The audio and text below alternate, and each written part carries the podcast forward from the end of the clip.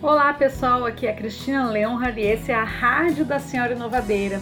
Aqui a gente fala sobre inovação, alimentos, feminismo, tendências de consumo, design, pesquisa e desenvolvimento em qualquer ordem e qualquer combinação.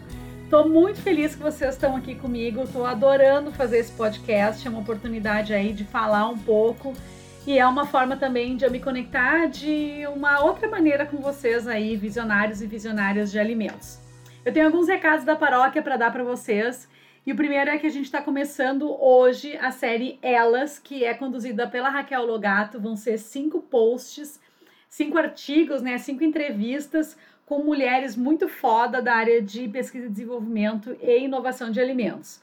Hoje a gente publicou o primeiro artigo desses, que é Elas Comandam, mas vem outras, outros artigos aí pela frente com outras mulheres. No Elas Comandam, a gente falou, a Raquel falou com a Tereza Cortelazzi, com a Vika Dias e com a Adriana Fernandes, para ver um perfil um pouco dessas mulheres muito incríveis que estão aí à frente de negócios e de grandes áreas de pesquisa e desenvolvimento de alimentos no Brasil. Então corre lá no site, confere na coluna Nutrição 4.0, que está muito legal e está sendo feito com muito carinho em homenagem aí ao Dia das, da Mulher e ao mês da mulher, né? Que seja em algum momento aí o ano da mulher e que a gente não tenha que nunca mais falar sobre dia da mulher, ou ano da mulher, ou mês da mulher, ou o diabo da mulher, porque de fato um dia sejamos iguais. Mas ainda tudo isso é necessário, porque não somos todos iguais, somos todos diferentes.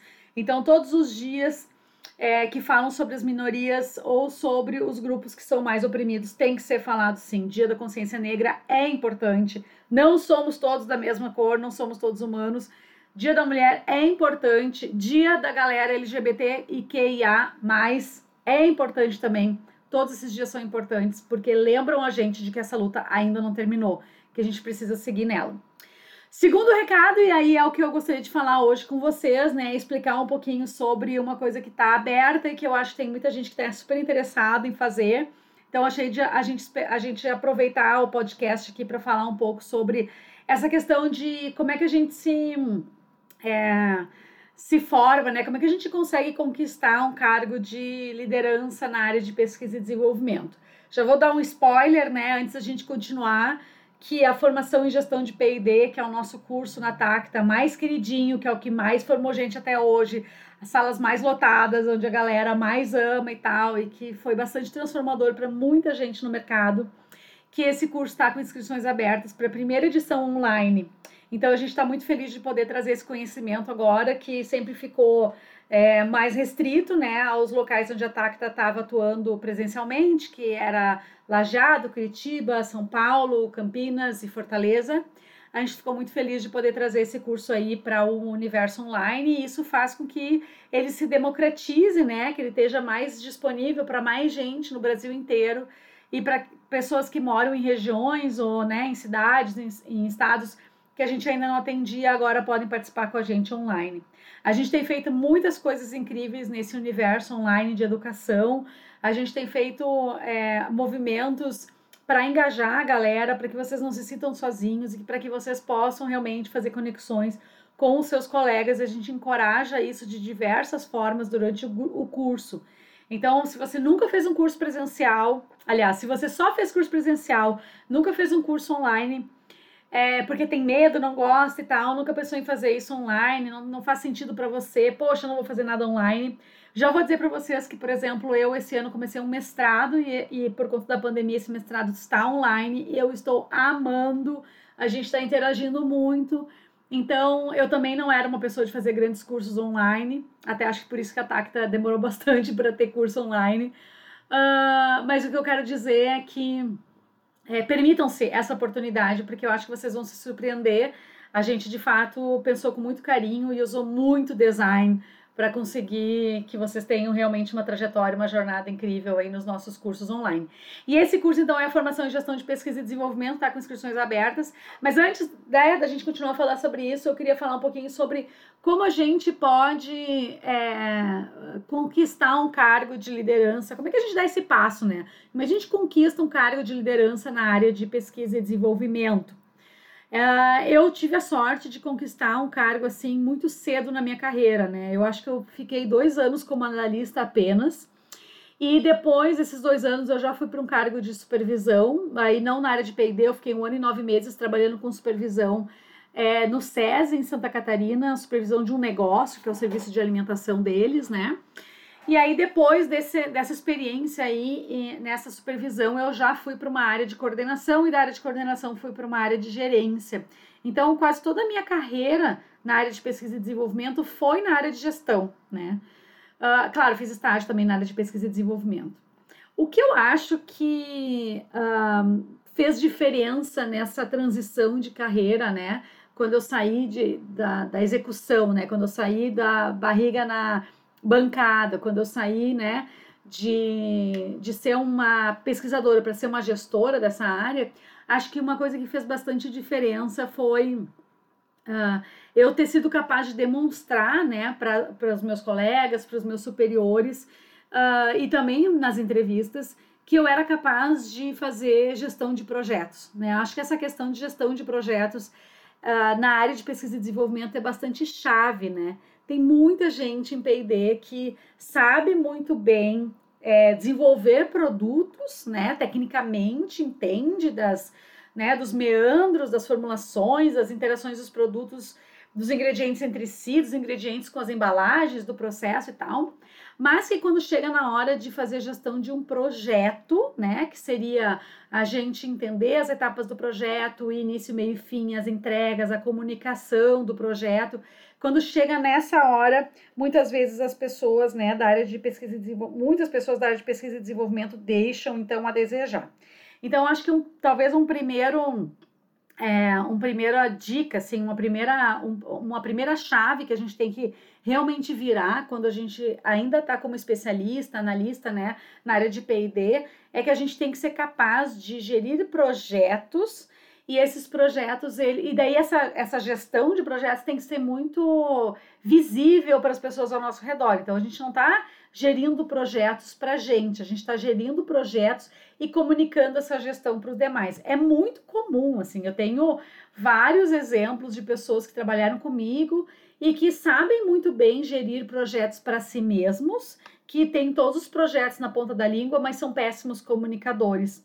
E daí, se a gente quer ser visto como uma pessoa capaz de, de, gerir uma área de pesquisa e desenvolvimento, seja em qual nível, né? Se, mesmo que a gente comece lá com a supervisão ou com uma liderança de P&D, um nível mais júnior de liderança, é, mesmo em qualquer um desses níveis, você só vai ser cogitado para essa posição caso você demonstre, então, ser capaz de gerir projetos. E aí, para demonstrar ser capaz de gerir projetos, não basta gerir o projeto em si, tem que ser também capaz de comunicar essa gestão, ok? Então, eu tenho que ser capaz de me comunicar com as pessoas ao meu redor, os meus solicitantes, né, com as pessoas para quem eu vou entregar o projeto, com a qualidade, com a produção, com o meu próprio chefe, com a minha própria chefe, para dizer o andar da carruagem desse projeto de uma forma contínua, ok? Então, a primeira etapa é isso. Assim, a primeira coisa, a gente tem que ser capaz de gerir projetos. A segunda coisa, a gente tem que ser capaz de comunicar essa gestão de projetos. A segunda coisa que eu acho que é importante a gente avaliar é que vão para cadeiras de gestão de P&D pessoas que têm experiência em gestão. E como é que a gente daí acumula essa experiência em gestão, sendo que a gente ainda não é gestor, né? É, tem gente, sim, que vai para cadeiras de gestão de pesquisa e desenvolvimento meramente porque são bons técnicos, porque foram, né, porque dominam determinada área, dominam determinado assunto.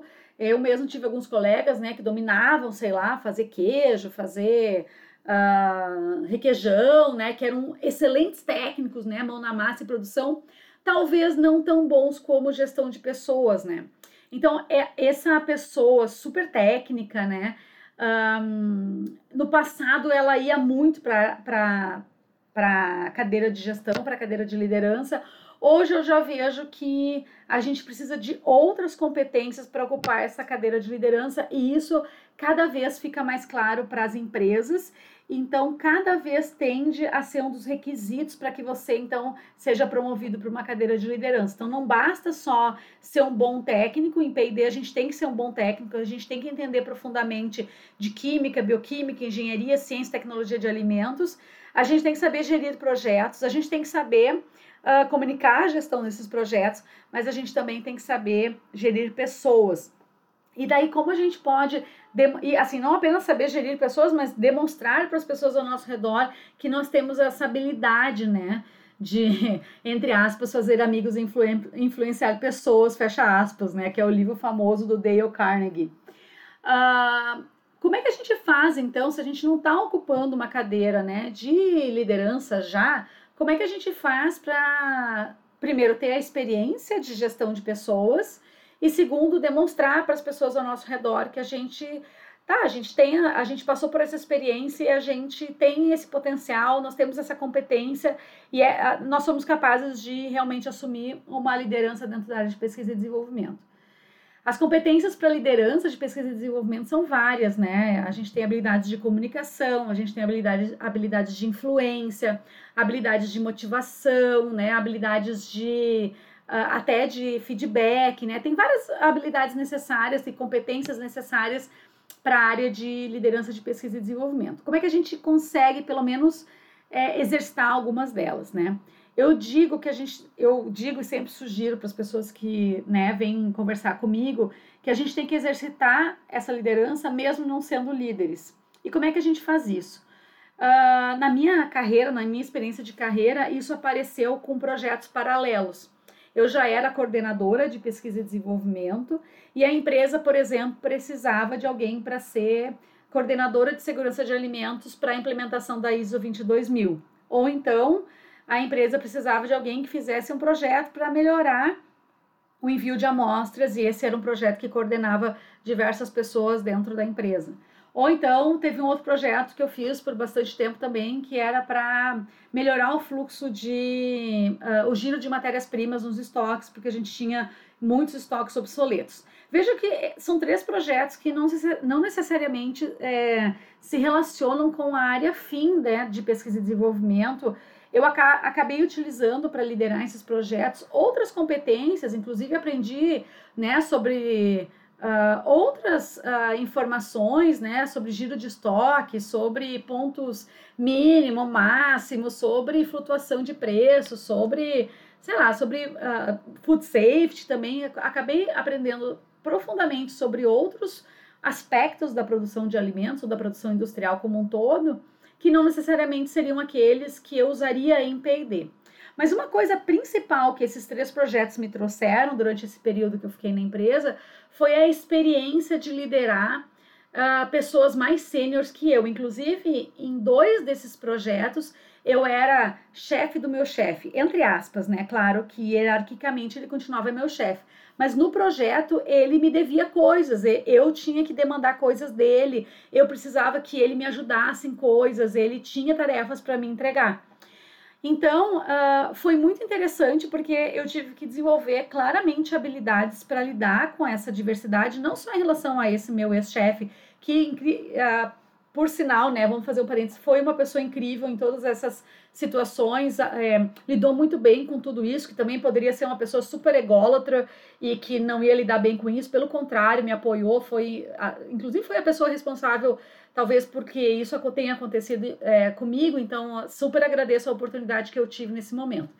E foi nesse momento que eu comecei a perceber que eu já estava muito grande para a cadeira de coordenação que eu ocupava, que essa cadeira estava muito pequena para mim, que eu precisava ir para uma cadeira de gerência, porque eu já poder, eu já uh, conseguia ver os aspectos mais estratégicos da empresa, de negócio também, de uma forma diferente da forma de como eu entrei na cadeira de coordenação.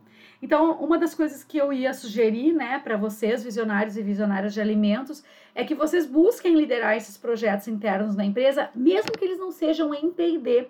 Isso é sempre uma oportunidade para vocês exercerem habilidades e competências de liderança, né? E para que vocês também demonstrem essas habilidades e competências para as pessoas ao redor de vocês. E aí, quando vocês forem negociar possíveis promoções, aumentos, forem negociar movimentações, vocês até têm evidências, né, para demonstrar que vocês não são exatamente uma aposta. Porque uma aposta eu faço em algo que eu não sei o resultado. Mas vocês são, na verdade, uma é, conquista que a empresa vai fazer, né? Um trabalho que a empresa fez no passado e que vocês são a escolha certa, não uma aposta, sim uma escolha certa para aquela, aquela posição que abriu de liderança lá, porque vocês têm um histórico aí de liderança a ser demonstrado, né? Claro que a liderança não é para todo mundo, né? Eu vou dizer isso aqui para vocês agora e já digo de antemão que talvez vocês vão encontrar esses projetos e vocês não vão ser bons líderes. E a gente também tem que entender qual é o nosso perfil, se o nosso perfil é mais gestão ou se o nosso perfil é mais técnico e tudo bem. Não é todo mundo que tem que saber lidar com gente, não é todo mundo que tem que gostar de gestão, não é todo mundo que tem que entender fazer, de fazer política, de negociar, não é todo mundo que tem que saber de tudo isso dentro das empresas e tudo bem. As pessoas têm perfis diferentes, vocês podem ter perfis diferentes e vocês não são, com certeza, obrigados a, a, a seguirem esse caminho, né? A questão é que a carreira em Y, né, que seria uma carreira que para um lado, conforme eu for crescendo na empresa, para um lado eu vou para gestão de pessoas e para outro lado eu vou para uma carreira de pesquisa, de especialista, ela não é tão comum em empresas brasileiras na área de pesquisa e desenvolvimento, uma pena. Então não tem tantas oportunidades para quem não quiser se desenvolver como gestor ou gestora. Por isso que talvez seja importante esse debate.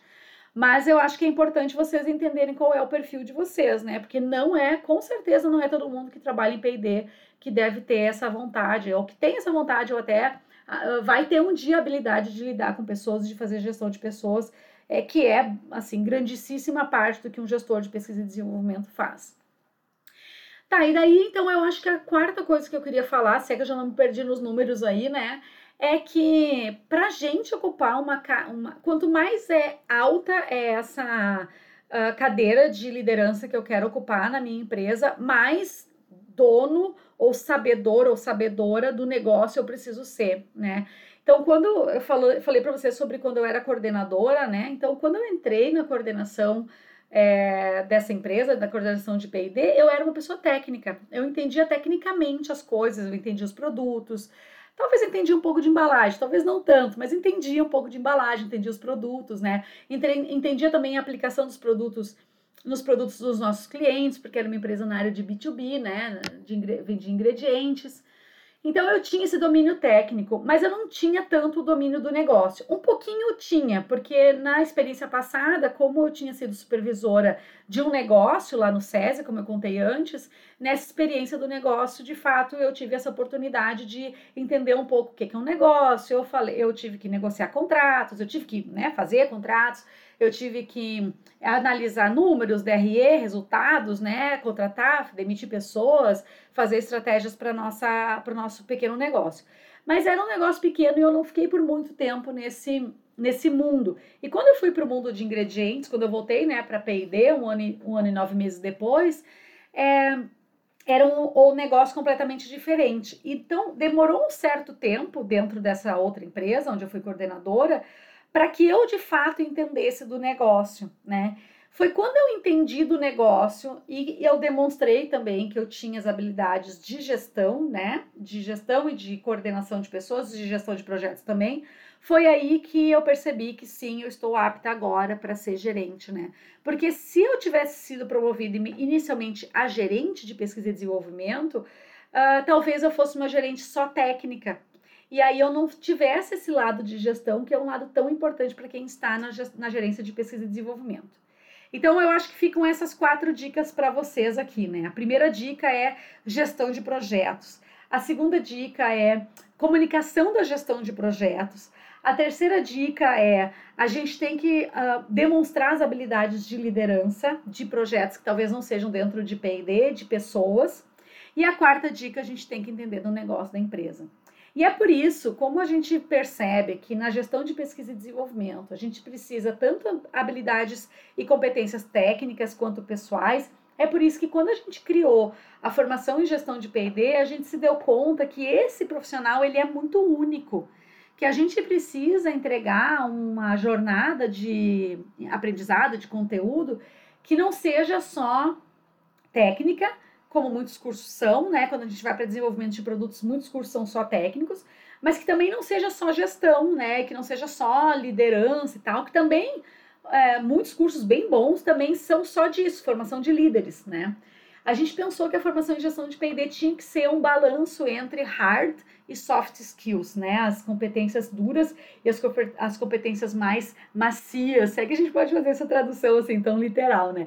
Mas vocês sabem que são as hard skills e as soft skills, né? E a gente entendeu que o curso tinha que ser uma mistura disso. E já vem desde 2017 formando aí os futuros gestores, de, futuros e atuais gestores de pesquisa e desenvolvimento no Brasil.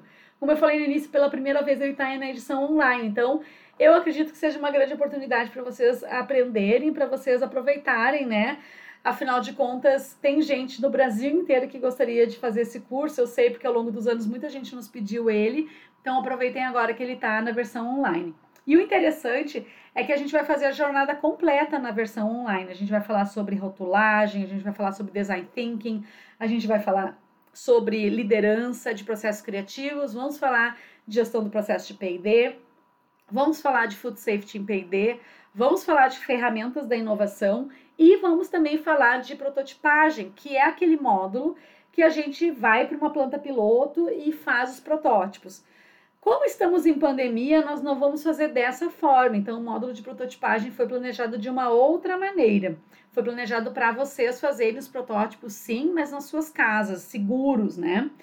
Mas vocês vão fazer protótipos com a orientação da Heloísa Espinosa, que, né, por muitos anos foi diretora de pesquisa e desenvolvimento de uma empresa de ingredientes e tem muita noção de como fazer bons protótipos, como planejá-los, né, como fazer com que esses protótipos, eles, que os testes, que a gente tire o máximo de informações dos testes. Então, o curso inteiro é com profissionais que têm muita experiência, né, na área de pesquisa e desenvolvimento e com os quais eu tenho certeza que vocês vão aprender muito, além da turma, é claro, né, porque uma das partes mais legais desses cursos é que a gente não aprende só com os professores, mas também com a turma.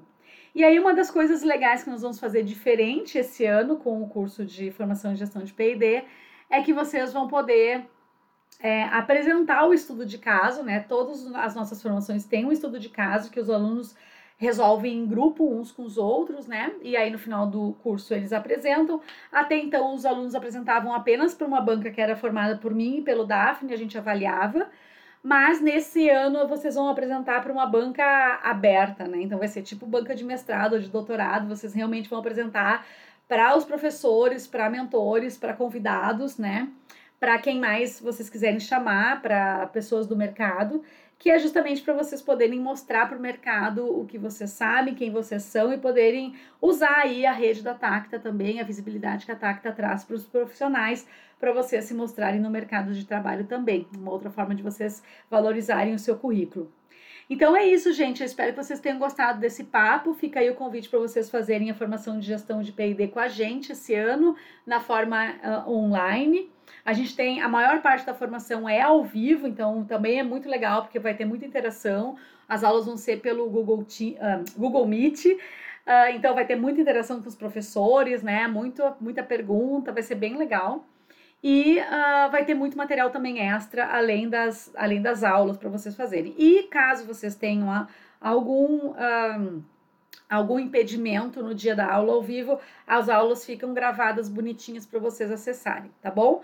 A formação em gestão de P&D está com inscrições abertas lá no site da Tacta, então fica o convite para vocês acessarem e uh, se inscreverem nessa jornada que é realmente incrível e feita com muito carinho e que parte dessa ideia que nós temos de que as pessoas têm que demonstrar, né, as suas competências para conseguir os cargos de gestão de pesquisa e desenvolvimento que a gente é, acredita que vocês são capazes de conseguir.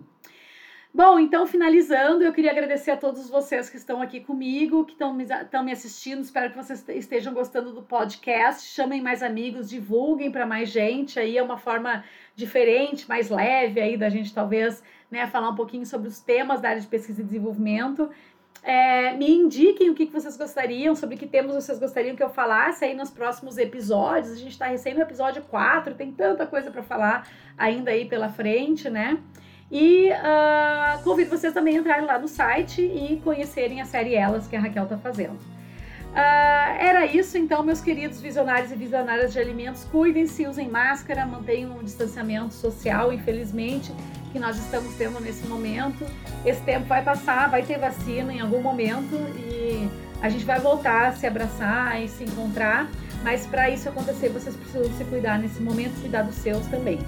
Um grandíssimo beijo, adoro a presença de vocês aqui e fui!